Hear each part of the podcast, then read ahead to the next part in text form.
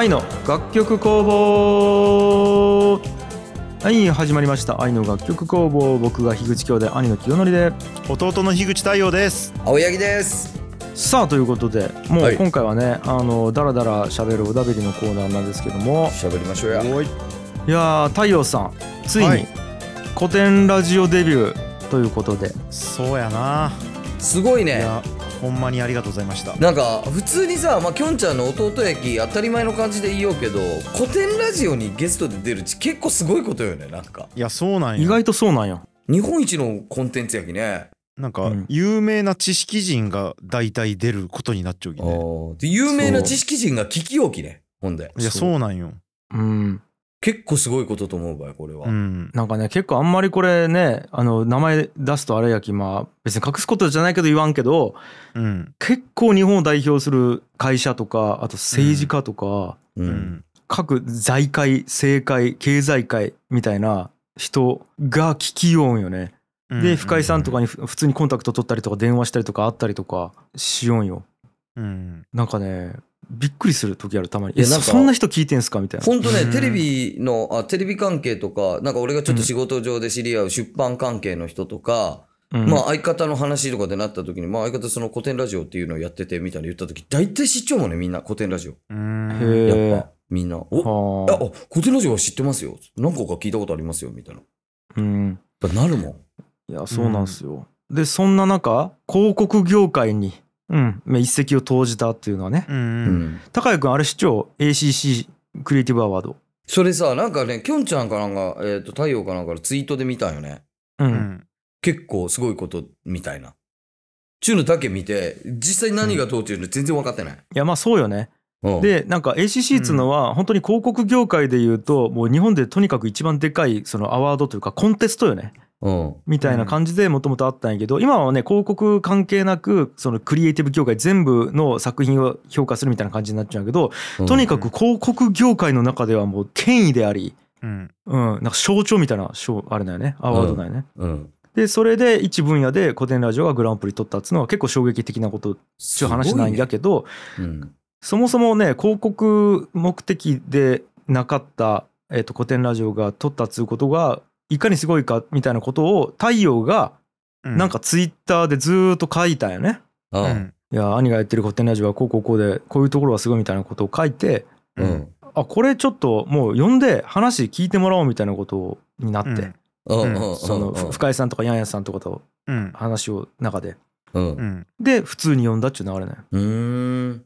いやーもう最初はどうしようかと思いましたよ本当にそう、呼ばれた時に。うんだってああの広告音楽プロデューサーってさううん。ん。言うたらあの何も知らんのよ普通。そういうそういう世界のこと。そうそうそう。あだってあの、どこの古着屋になんかヴィンテージのスニーカーがあるかみたいなことしか知らんかったけど、あ コンバースの。あれ？あ西海岸行ったらあのヤフオクで 高く売れるコンバースがあるきぐらいのことしか知らんかったわけやんお前。はいはい。うんうんうん。かつての俺ね まあ全く知らんきさだき、うん。あのまあこれ裏話みたいになりますけどうん。実際聞いてなくてさうん。広告音楽プロデューサーの樋口太陽が語るみたいな見出しを見ただけでえ？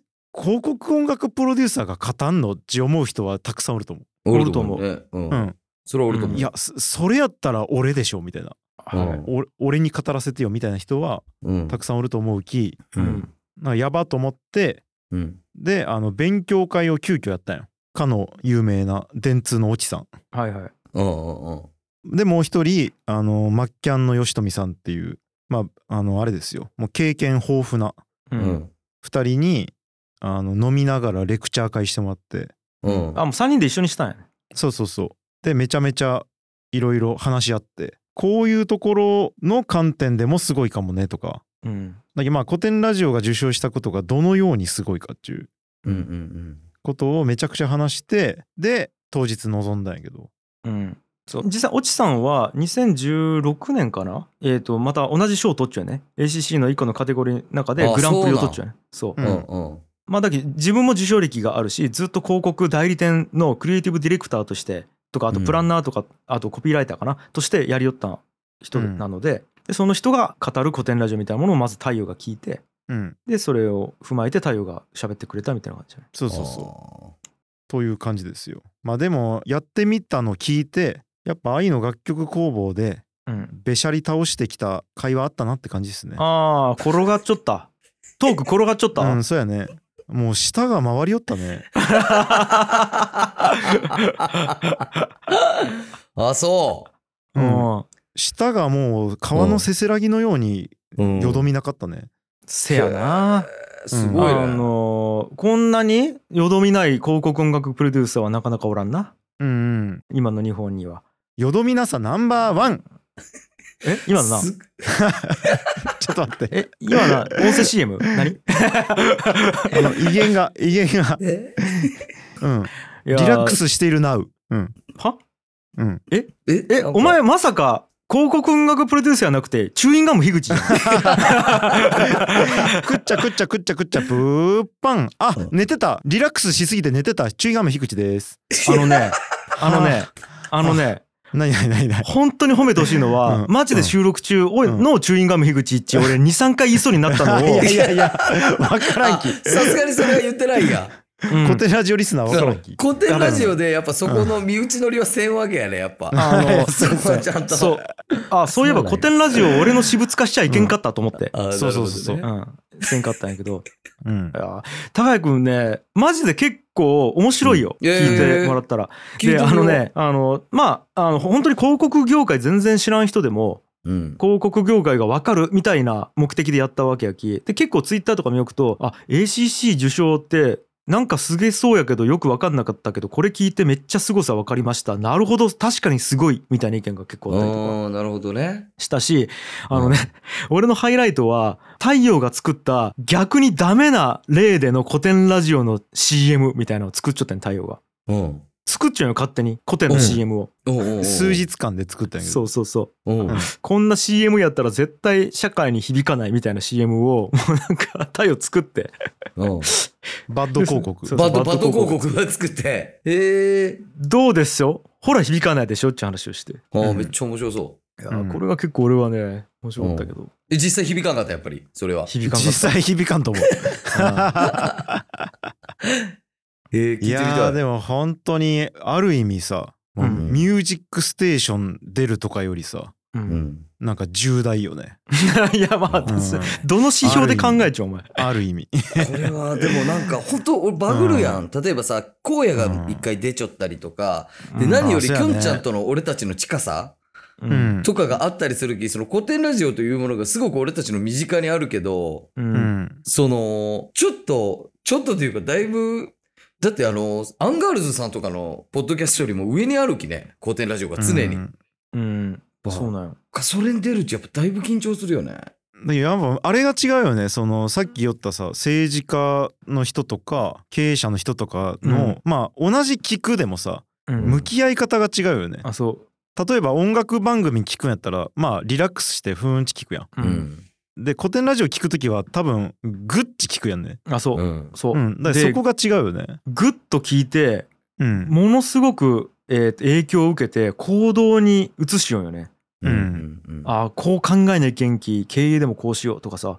うん。で政治家とかやったらあこれ国を動かすためにはやはりこの視点を取り入れた方がいいとか言って、うん。古典ラジオを聞いたりとかして、深井さんにコンタクト取って話聞いたりとかしようわけよ。うん。うんうん。だけどなんか結構深さんとあとなんか影響力みたいなものが結構違うよね。まあそうか。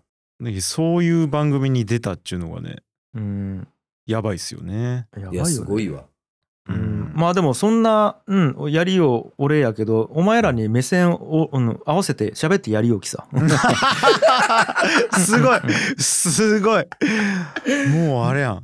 すごいね知識人のあれを超えちゃうやん。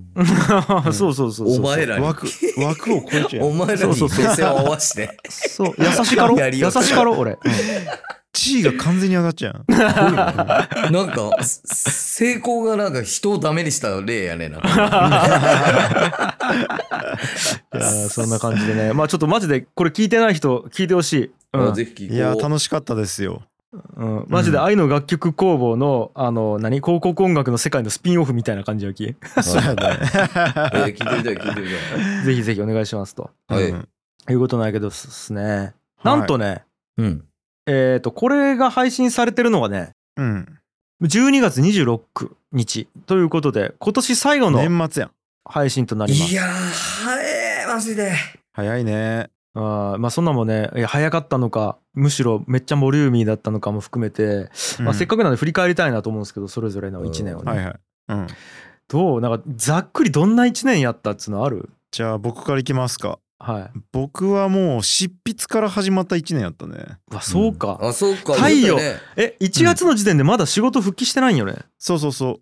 あー1月の1日の朝6時に起きて執筆しよったきうわすごっ。うんでそっからずっと執筆を終わらしてうん。 Good Music Bad Music 公開してうん。でそっから仕事復帰のタイミングがなかなかあのつかめずうん。でようやく最近仕事復帰宣言してうん。さっきまあなんかあれやね一言で言うなら今人生で一番働かなかった1年かもしれないなるほど。俺は。うん。太郎の時は育休産休取ってないんやったっけ？あ取ってないそうかそうか。宣言もしてない。うんなるほどね。どうやったん？いやあの時は普通に働きよったよね。人生で一番働かん一年はあれやろ？あの荒野と一緒にずっとマクドナルド行きよった時やろ？いやそれやわ。ハロー。それ ハローワークとそれが一番働かなかった行き来しよった時や 無職ですが何かの時やろ、うん、はいやまあでもやっぱあれやね視野が広がった。あはあなるほどね。うん。やっぱり保育園の送り迎えとかさううん。一番下年やったし。うん。うん。太郎の時こんなにしてないもんね。そうかそうか。うん。だけどまあ、まあだけどか家族に接する時間も一番多かったかもね。なるほど。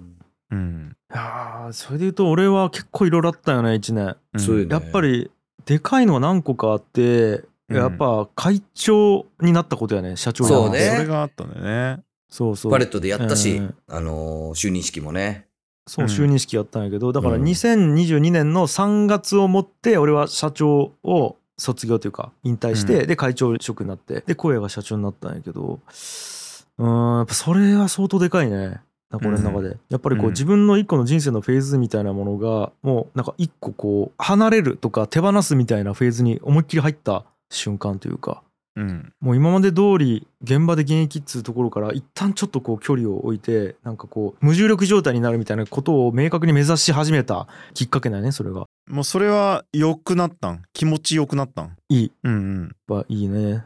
うんうん。もあるしやっぱあとマサ。うん。ああそうか、マサが弟子を辞めたという。マサマサ弟子辞めるってよかったね。そうね。これもでかいですよどうなっちゃう今その環境として。マサがやりよったことも全部今自分でやりようきょんちゃん。まあそうやね。うん。まあだきあのいやそこもまあ望んだわけではなかったんやけどマサが辞めるっていうことは。うん。別に俺はね、ただ結果的に、えー、とマサがおる気ガンガン増やしよった部分があってやりうんたいことを本当にやるとかさ。うん。うん。業務を増やすとか。でなるべくマサに手伝ってもらって、えー、と俺の時間は使わずに成果を出すみたいなことでどんどん総合的に俺の仕事を増えようってわけよ。うんうん。うん。だけどもうマサおらんくなったんやったらもうもう全部ちゃんとやるのやめようみたいになって無理やき。うん。うんだから、まあ、ある意味力は抜けていったよねそこから。うん。で全部完璧な仕事をするっつうのも諦めた。例えば必ず1時間以内に返信を返すとかうん。も漏れなくタスクをこなすとかもうやっぱり諦めたしもう忘れちゃったらしょうがないわ。後で謝ろうみたいな。うん。だって無理なんやきみたいな感じ、うん。まあ、あとは片付けプロジェクトそうやね。片付けプロジェクトはもう1年。付けプロジェクトね。1年にわたるもんねなんうかんこれはまあまだちょっと完結してないので。うん。どっかで話したいなと思っちゃうんやけど。そうですね。まあ多分リスナーの方はセカンドシーズンいつやるんだっていう状態ですけど。ううん。んまああのいつか公開されますんで。そうなんです。ネットフリックスのドラマみたいななんか。きっとね。今ね制作中やもんね制作中やもんね今。シーズン2が。うん。なんでちょっと激動すぎてうん。ああそうですよね。ちょっともう半端なかったね1年間。ちょっと、うん。という1年でした僕は。うん。なるほどね。高井君は？結構いや俺もまあ仕事的なことで言うと、まあ、ずっと会社に勤めながらアットホームチャンネルをやりよったけどうん。まあその会社をね、4月に、あのー辞めて、普通にフリーランスにまずなったっていう。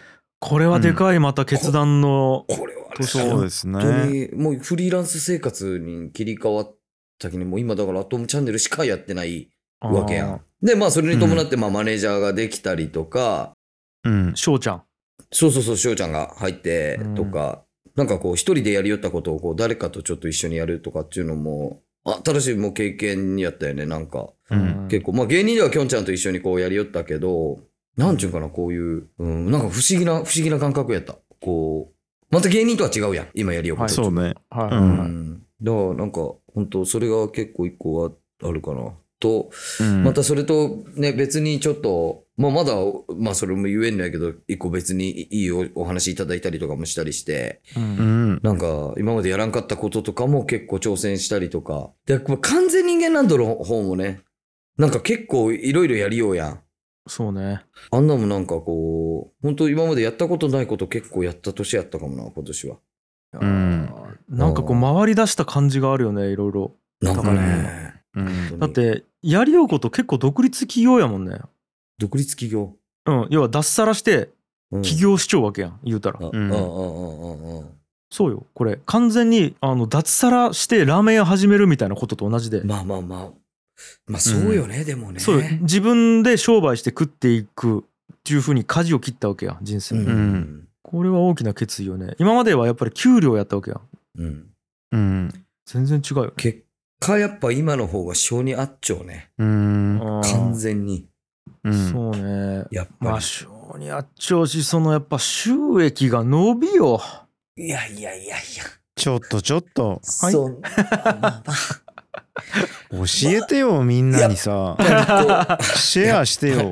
こう、なんちゃやっぱこう、フリーになったら、それで食ってからいけんようになるき、やっぱこっちもさ、うん、こう、なんていうかね、うん、身が引き締まる思いというか、いやいや。そういうのあるよね。やっぱりね。すごい濁し方やね。伸びちゃうなこれは。まあまあ、そんなもんいです。よ。やなでなんかでもこれも運命よね。なんかどっかで言ったと思うけどさ。なんかそれを決意してからめっちゃ伸びちゃうもんね、あそうそうね。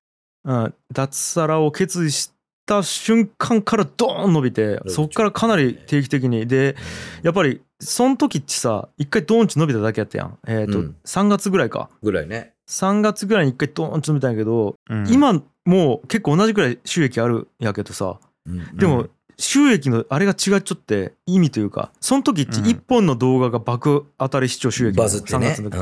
うん。今はずーっとこう底上げがされるよね。うん。うんね、結構一回やっぱなって、8月ぐらいにガクンとやっぱ落ちたんや。その、一回バズって、それはいはいのなんか収益で、あ、このまま行くんやって勝手に思いよったき。うんだから結構、あ、やっぱそんな甘くないよなっちゅうので、うんそう、ちょっと気持ちを切り替えた部分が、うんやっぱあったかもね。うんフリーで生きていくうちこういうことよなっちゅう、なんか、気持ちをね。まあでも8月後半ぐらいからはもう本当に定常的に上がっていっちゃうもんねうん。へー1日あたりの額がすごいねうんすごいすごい。まうん10万人も超えたか、今年。ああそっ。か。銀の盾っち今年か。銀の盾を手に入れたのも今年やね。そっか。はあそれもすごいですよ。そうですね。今だってチャンネル登録者数がもう12万7000とかか。12万7千人すごいね。うん。いやー、ほんと。もう今俺、家の玄関に銀の盾飾っちゃうんやけどさ、同じアパートの子供たちに、この触りにおいでっつって家にこう触らせに呼び置きね、子供たち。むちゃくちゃ怪しいおっさんや銀の盾おじさんよ。やばいよそ。うやでもう YouTube の銀の盾見たことある？ああ、じゃあおいでおいでっつってうちに来て、ほら触っていいよっつって。すげえっつってみんながこう、子供たちが。いやでも言わんとわからんもんね。うん。あの ACC グランプリと一緒でうん。銀の盾の凄さを伝えるっていうね。いや、ACC グランプリ子供たっち。ち、やっぱそう、その、その凄さを、やっぱ太陽みたいに伝えてかないけん人間がおるんやけど、もう銀の盾の凄さ、子供たちみんな知っちゃうよ。あそうなん？あやっぱ知っちゃうんや。知っちゃう知っちゃう。へへえ。だけどやっぱ見よう YouTuber とかが銀の盾取りましたとか言いようわけ。そうそうそうそう、やね。銀の盾取りました、金の盾取りましたとかさ。そういう情報がやっぱどんぐらいさなんかあのいろんな角度から来るかよね。あの銀の盾取りましたっていう人もいいれば銀の盾といつかは取りてえみたいな人もおったりさ。うんうんうんなんかいろいろグラデーションがあると銀の盾すげえっちゅうのが初めてわかるやまあそうね。やなん。そうか、だきヒカキンに ACC 応募してもらうしかないか。いやでもそういうことかもねでもね。そしたら凄さ伝わるかもね。うんせやな。まあというのがあったりとかしましたよと。はいはい。でうん一個忘れてない？とても重要なこと。まだ話題に出てきてないけえど。もう何も重要なこともうないやろ。もう一つもないと思うよ。もうないよ。ううんん。うん。あれないか。なかった。うん。本当になくなるわ。きょんちゃんが、きょんちゃんが思い出してくれんかったらなくなるわ。あの、あれですよ。なんと、作家のイム参入そうです。はいはいなはいんで。すよ。もう、これちょっと最後やし、イムも入ってもらおうかな。普通にトークに。ああ、そうね。うん。はい、どうぞ。はいあ、来た。お願いします。来ましたよ。来た来た来た。いや、出てきにくいっす。何月から何でしたっけ？えーっと、5月頃のはずですね。う。うんん今年の、はい。えやらせていただきまして。あのさ、前のその井上くんが辞めたのはいつやったっけ？去年け？去年と思うよ。割とあれ続けた気がするね。その作家不在で。そうそうか。そっかそっかそっか。うん、かなり続けてで募集しちょったんやけどなかなかちょっとどうしようかみたいになって最初はね募集して集まりすぎたんよ確か。うんああ。そうでまあその時は愛の楽曲工房とも言ってなかったしギャラの話一切せん状態で誰か作家興味ある人いませんかっつって募集したきうんうん。バーッと来てくれたんやけどあこれちょっと選べんなみたいになってで愛の楽曲工房なんですとでちょっとギャラも出せないんですってなったらどんくらい絞られるかなと思ったら2人しか残らんかったよね。うんうん でそのうちの1人。うんなるほどね。すごい。2分のいや1だ。ーハマり方がすごいですね。えどうかもう一しえ半年ぐらいやっちゃうわけやんあ今あうん。そうですね。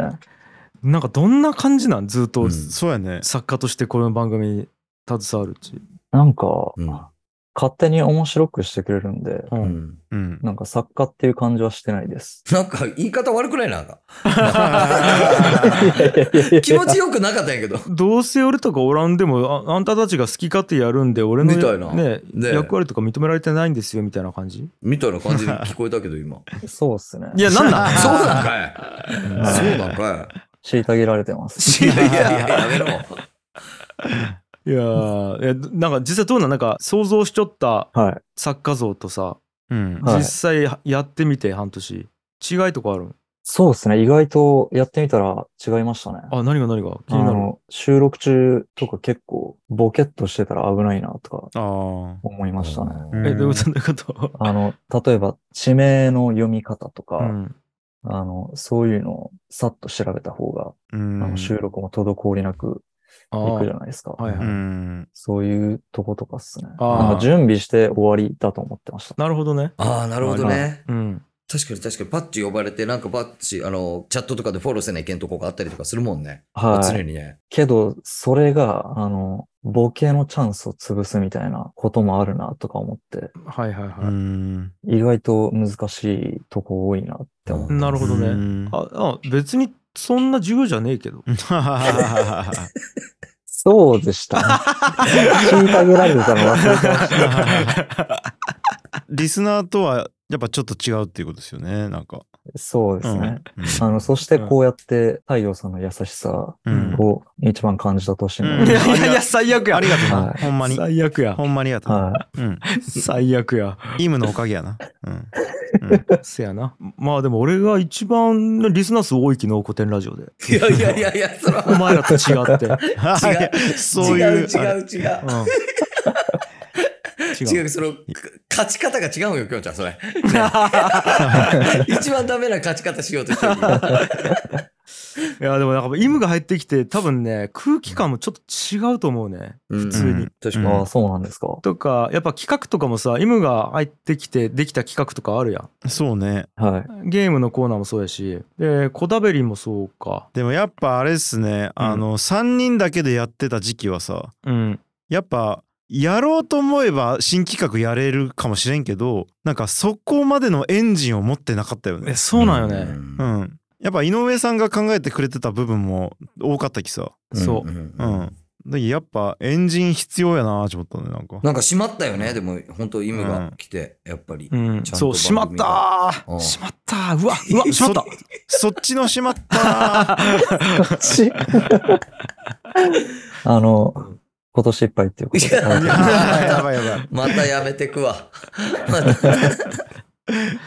そうだよね。なんかお便り読む時とかも、なんか今まで適当にザザッと読み寄ったけど、なんかこう、このエピソードに対するお便りみたいな感じでまとめて読んでいくみたいなスタイルとかも、うんう。ん今までやってなかったもんね。時系列順に読み寄ったもんね、今までは。ううん。ん。うんとかもあるし、ねまあまあまあ、いい感じになってきてると思いますけどね。いや、マジで本当に入ってくれてよかった。イムが本当に。うん。ありがとうございます。うんイムじゃなかったら考えたらね、うんなんか怖いそうね部分もあるなって感じ。そしてまたそのイムの接しやすさ。うんううんん。なんかこう、みんなが Zoom からパー離れた時にちょっとイムと話す小話とかも楽しいし。そうやね。うん。俺と太陽がトイレ一丁やったらどんな小話しよう、二い人で。やいや、なんか、例えば、あの、アットホームチャンネルのあの人は今どうなってるんですか？とか聞いてくる。ああ、いやあの人今こんなになっちゃうよ。うわーやっぱそうなんだ。とか、いう会話がさ、このイムのダラダラした感じがさ、このなこっちも肩に力入らんというか。う。うんん。あ、それで今日寝坊したんですか？やば。やっぱそうやった。高井くんやば。うん。よう考えたら、ありがとう、イム。うん思い出させてくれて。危ねえ、危ねえ。こいつは、そう、一。点やっぱこうそうなんやけど、こうちょっと今もそうやし、企画とかでもそうやし、なんか過剰に俺追い込もうとする時があるよね、イムはね。なんか。あるよね、イム、それは。いや、それはもうなんか追い込みやすい人が。いやいやいや、な追い込みやすい人たち。ね。なんか追い込もうとする時あるよな。っちゅうのはちょっと感じちゃう、正直言うとねう。ん。それはいいな。なんか追い追いかけたくなる背中をしてるんですよ。おうんいや背中じゃないんよね。なんか正面からポンチ突き飛ばされよ感じ。背中から来てはない感じやけど。気づいたら前にヒュンチ現れて、ドーン現れて、押される感じそう前前にものすごい近くに現れて、ボーンってされるような感じなんかそうなんやまあまあまあ、まあそんなのも含めていいと思いますけども。はい。うんいやーで、実際この番組のリスナーからの反響とかも1年で相当変わったと思いますよ。うん。ちょっとデータ、データ教えて、データ。いやーあ、それデータ、ちょっと待って見ようか。うん。今一応、伸びグラフなんですが何、ですか？うん。これがポッドキャストにしたぐらいのところ。でこれがはい。2022年の2月とかなんやけど最初はもう合計これ1週間ごとの再生回数なんやけど75回とかなんよ。うん。に2020年で。まあ100いくかいかんかぐらい5月の時点で2020年のね。うん。それからこんな感じで伸びていきましてえ？で大体2021年の終わりぐらいつまりまあ2022年の最初らへんでうん。1週間につき1780回とかになってます。マジ？最初だからもう頑張って100回とかやったのがこの時点で1700回とかいって多い時には2000回とかいっちゃうね1週間で。うんうん。でそっからですよさらに伸びに伸びてですね1年間で大体まあ3400から、えー。多い時は3600とかいってますよすごない？この伸び方、うん、おお。これすごいわ。うん。めちゃめちゃ伸びてますよだから。でえっ、と総再生回数が20万超えてます。マジ？であでねこれももっと言っとくと、うん。あれなんですよ。あのい最初 YouTube に上げよったよねこれ。うん。だから YouTube 分完全にカットされてるんで本当はもっとある、だからポッドキャストだけで言うと20万回超えてますっていう。うわ、すごい。これも聞かれる？どう考えても、へやしあのーやっぱオーディエンス今ね1500人ぐらいが聞いてくれるだ要はワンエピソード1000人ぐらいやけどいろんなエピソードそれぞれ聞きわけよ、うん。そう。だきここ1週間ぐらいで1500人ぐらいがこの番組の何かしらのエピソードにアクセスしているっつうデータやねこれ、うん。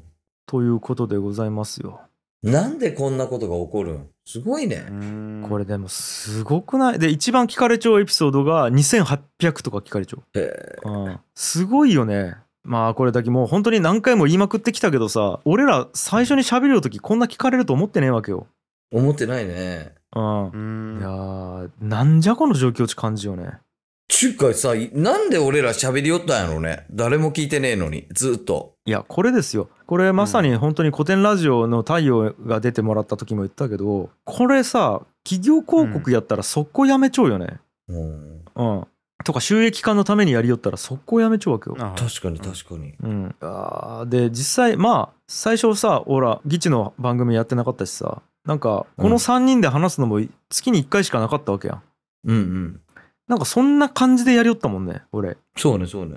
うんすごいねまあ別にやめてもいいんやけど、まあなんか3人で話すのこれなくなったら結構減るなみたいな、うん。で実際うん。たね議地の活動もほぼやってなかった時期結構あったもんそうね、きょんちゃんが福岡に帰って、もう、議地としては別に何もやってないで、これしかやってないみたいなそうなんや時があったもんね。愛の楽曲工房。だからうん。太陽との会話とかも高井君との議地としての関係もこれがなかったらこんなに継続できてない可能性あるよね、うんうんうんでもこれがあったからずっとなんかこう継続できていたしこれがあったから古典ラジオが生まれたみたいなところもあってうん。うん。で古典ラジオが当たったから、えー、とさらにこの楽曲工房にリスナーが増えて、そうなんねさらなるモチベーションが高くなったりとか、意味が賛成したりもあるし高井君と俺が新しい番組始めたりして、うんみたいなものがあるのでだから相互作用的に影響を及ぼしちゃっちゃうよねこの番組で古典ラジオ、ねうん、みたいなことが起こってるんですよ。ということでした。中枢やな。うん。まあ誰のおかげかで言うとまあ照れくせえけど一応言っとくか。おい、ううん。んお前ら。うんうん。リスナー聞いてくれてありがとな。うん。オッケーオッケ うん。ーうん。ヘベ演技ヘベ。演 技来年もついてこいよ。俺たちの船乗っちゃえよ。うん。来年ガクンと減ったらマジ面白いね、これ聞いて。最悪 という感じかな、ほんとね。どうですか、うん。なんかこう最後にあのなんかリスナーの皆さんに言っときたいことありますか、なんか。そうやね。せやな。うん。まあ本当にあれですね。やっぱリスナーの方々のリアクションがね本当にモチベーションにつながったりもするので意外とね。あの本当意外としてるんですよ。うん。多分皆さんが思って以上思っている以上にモチベーションにつながっていると思う。でまあそれは僕らだけじゃなくて全てのアウトプットする人、うん、みんなそうだと思うんで、うん。うん。みんなよろしくな？うん。それはそうかもね、うん。それはそうかそうもだよね。なんか投票権みたいなものと同じやもんね、うなんかこうまず再生ボタンを押すだけで1再生回数が上がるやん、うんうん。うん、なんかそれっちも投票と同じやもんね。うん。でその、うん。投票されてもらっているから我々がやることができているしさらにこれにうん、ね、コメントくれるとかラオープンオープンチャットで書き込んでくれるとかになるとさらにそれが強く深くなるよね。うん。うんうん。まああとあれよね。やっぱ誹謗中傷とかさないやん。確かに。ないね。本当に嬉しいよね。そうなんや。あっても良さそうなのにね。これに関しては。確かに。古典ラジオとかやったらあるのに。ああそうだよね、うん。まあまあそれはあれが母数がねでかすぎるから。うんあるでしょうけど平和よね、ここは。やっぱりなんかこれが再生回数がめちゃくちゃいっちゃうけど、うん誹謗中傷もめちゃくちゃ多いみたいなんやったらさ確かに、まあそうね。こんな気持ちでできてないかもしれアないットホームチャンネルとか見てられん時あるきで、正直。コメントやろ？コメントひどい時あるきね。まあでもあれもね比較的めちゃくちゃ少ない方やと思うしね。あまあねももっとさ、まあねすごいやつはいっぱいあるやん。あと高井君に対するあれはあんまないもんねアトムチャンネルああ、そうだ、ま俺、俺をこう言うのはあんまないもんね。だからデチョそのホームレスの方に対して、うんいやこんなの甘すぎやろとかさ、とかねう。ん、時々あるるけどね。青柳はサイコパスだ。みたいな、なんか、来ちゃったりする。うんえそれ誹謗中傷じゃなくない？いやいやいや、ひそのえ？ファクト認識や いや、ファクト認識じゃないき。ろ、やめて。やめて。うんうんえイムは何かありますか？リスナーさんに言っときたいことうんえっと、そうですね。あの、楽曲工房は投げ銭をいただいてるんですけど、あの、個人的に投げ銭していただいても全然大丈夫です。おいおいおいおい奪いに来たぞ、はい奪いに来たぞおお。のれん分け？そうですね。早いな。一人立ち早いな。もう大体スープの作り方分かったきのれん分けする早いな。闇のいいね闇の楽曲工房ね。闇の楽曲工房うん、イムです。はい、ありがとうございます。じゃあもう最後、高井君にバシッとこれ、締めてもらおうか。はいメッセージいただいて。えーそうっすね。はいえーっとですね、愛の楽曲工房お聞きの皆さん、本当にありがとうございます。このね、えー樋口清則そして樋口太陽ここでえー喋、っていることがですね全てとは思わないでくださいこの2人ちゃんと、えー社会から少しだけはみ出した人間です ですのでこの2人の言ってることを、えー真に受けないでくださいお願いしますそして来年はですねからはもう徐々に、えーリスナーさんにもあのちょっと手出したりとかしていこうと思ってるのでどんどん DM とかくださいお願いします。最悪やもう。台無しやん。今までやってきたのが。本当にありがとうございます皆さん。よろしくお願いし分ます。分裂やん分裂。二人は行かれてます。僕は手出します。はいこれが全てです。よろしくお願いしますまあでもそれを受け入れることが本当の愛なのかもしれないですね。さあということで、えーうん、じゃあおお鍋の時間もここまででございます、はい。えー今回もじゃなくて今年もですね、えー愛の楽曲工房をお聴きくださいましてありがとうございました。番組への感想は「ハッシュタグ愛の楽曲工房」をつけてツイートするか概要欄の URL からメールフォームにてお送りください。番組に投げ銭していただける方も概要欄にリンクを貼っておりますのでよろしくお願いします。それでは皆さん来年も聴いてください。良いお年を。良いお年を。バイバーイ